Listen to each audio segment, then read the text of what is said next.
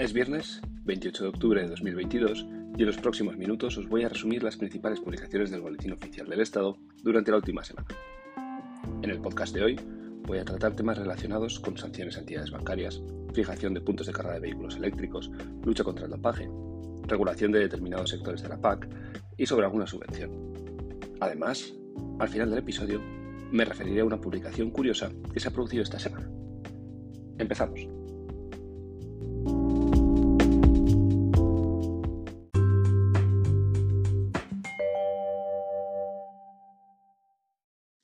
Semana pasada os hablaba de la Ley de Memoria Democrática, que establecía la posibilidad de adquirir la nacionalidad española para los nacidos fuera de España de padre o madre, abuelo o abuela, que originariamente hubieran sido españoles y que como consecuencia de haber sufrido exilio por razones políticas, ideológicas o de creencia o de, orientación a identidad sexual,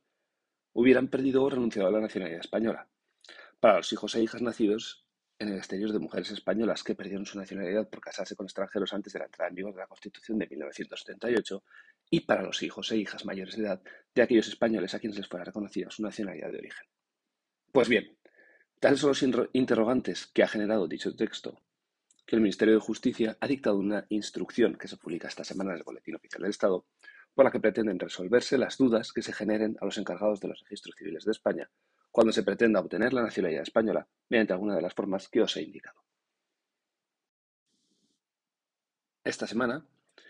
respecto a la deuda estatal, se ha publicado el coeficiente de indexación aplicable a obligaciones del Estado a 5, 10 y 15 años, con vencimiento en noviembre de 2023, 2024, 2027 y 2030. Además, también se ha publicado el resultado de la subasta de bonos y obligaciones del Estado, que se celebraron la semana pasada, concretamente el pasado 20 de octubre. En relación con la carga de vehículos eléctricos, se ha dictado la orden por la que se establecen las excepciones e imposibilidades técnicas para instalar infraestructuras de recarga eléctrica, el procedimiento para determinar los titulares que están obligados a instalar dichas infraestructuras y el procedimiento para aprobar las resoluciones que deben actualizar periódicamente las listas de las indicadas instalaciones. Es decir, la finalidad de la orden es concretar un listado de instalaciones de suministro de combustibles y carburantes que permitan alcanzar el objetivo de desplegar una red de puntos de recarga suficiente para el desarrollo del vehículo eléctrico. También se ha publicado la sanción impuesta a Deutsche Bank como autora de una infracción muy grave al no contar con medidas y procedimientos adecuados de control del cumplimiento de las normas de conducta relativas a la evaluación de sus clientes en relación con la calidad de información recabada de los clientes para la evaluación de la conveniencia al adquirir productos complejos a 31 de diciembre de 2016. El importe de la misma es de 200.000 euros. Hay que señalar que esta sanción, aunque es firme en vía administrativa, puede ser recurrida judicialmente, en concreto, ante la Sala del Contencioso Administrativo de la Audiencia Nacional. En cuanto a materias relacionadas con el deporte, esta semana se han producido dos publicaciones que considero relevantes. La primera está relacionada con la lucha antidopaje, y es que se ha publicado el estatuto de la Agencia Estatal de la Comisión Española para la Lucha Antidopaje en el Deporte, denominada CELAD, que será, está adscrita al Ministerio de Cultura y Deporte a través del Consejo Superior de Deportes y tiene sede en Madrid. En dicho estatuto se indica que presidirá el CELAD quien presida el Consejo Superior de Deportes. Pero también se ha producido otra publicación importante, y se trata de una subvención, con la finalidad de garantizar unos estándares de calidad, igualdad y sostenibilidad de la competición de fútbol femenino,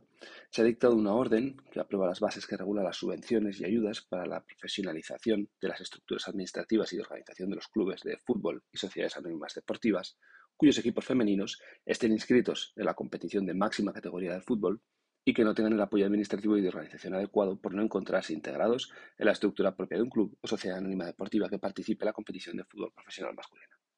Son subvencionables por ejemplo, los servicios de consultoría, la innovación en procesos y organización y la formación. Se ha publicado también el convenio colectivo que se aplicará en todas aquellas empresas, asociaciones, fundaciones, centros, entidades u organizaciones similares cuya actividad principal sea la realización de actividades de acción e intervención social y no sean consideradas entidades de derecho público o cuyo accionista único principal no sea una administración pública. En materia de política agraria común, se han dictado dos reales decretos tendentes a regular la intervención en los sectores vitivinícola y apícola. También se ha publicado esta semana una subvención de un millón de euros a la Generalitat de Cataluña que tiene como finalidad la adaptación y modernización de los Mossos de Escuadra en el ámbito judicial. Por último, me voy a referir a esa publicación que me parece curiosa, realizada esta semana, y es que se ha publicado el calendario de sorteos a celebrar por la Organización Nacional de Ciegos Españoles durante el último trimestre de 2022. En la resolución publicada aparecen los tipos de sorteo a celebrar, la cantidad que se emite en cada uno de ellos y el porcentaje de la misma destinada a premios, que suele estar en torno al 50%. Además, se publican también las fechas y horas a las que se, celebrará cada sorteo.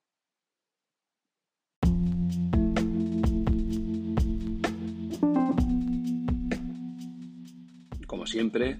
os recuerdo que en el Boletín Oficial del Estado también se han publicado en cuestión de personal nombramientos, destinos y concursos relacionados con distintos ministerios administraciones locales, así como subastas, notificaciones y edictos judiciales, que se pueden consultar directamente en la página del Boletín Oficial del Estado.